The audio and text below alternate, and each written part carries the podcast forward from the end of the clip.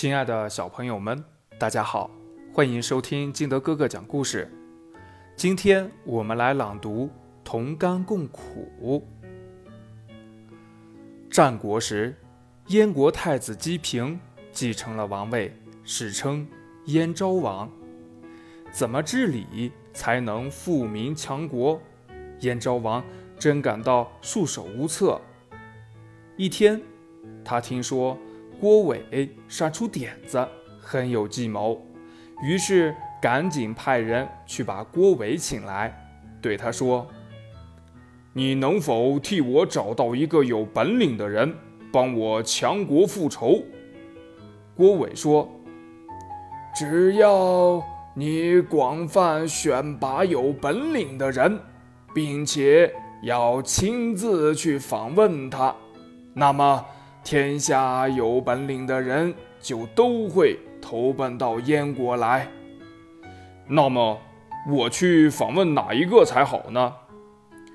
郭伟回答说：“先重用我这个本领平平的人吧。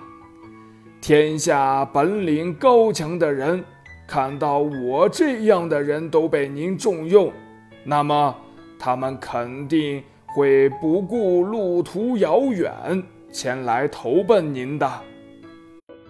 燕昭王立刻尊郭伟为老师，并替他造了一幢华丽住宅。消息一传开，乐毅、邹衍、巨星等有才能的人纷纷从魏、齐、赵等国来到燕国，为燕昭王效力。燕昭王很高兴，都委以重任，关怀备至。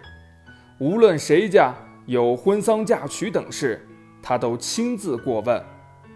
就这样，他与百姓同世安乐，共度苦难二十八年，终于把燕国治理的国富民强，受到举国上下的一致拥戴。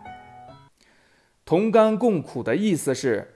甘甜，共同享受幸福，共同担当艰苦。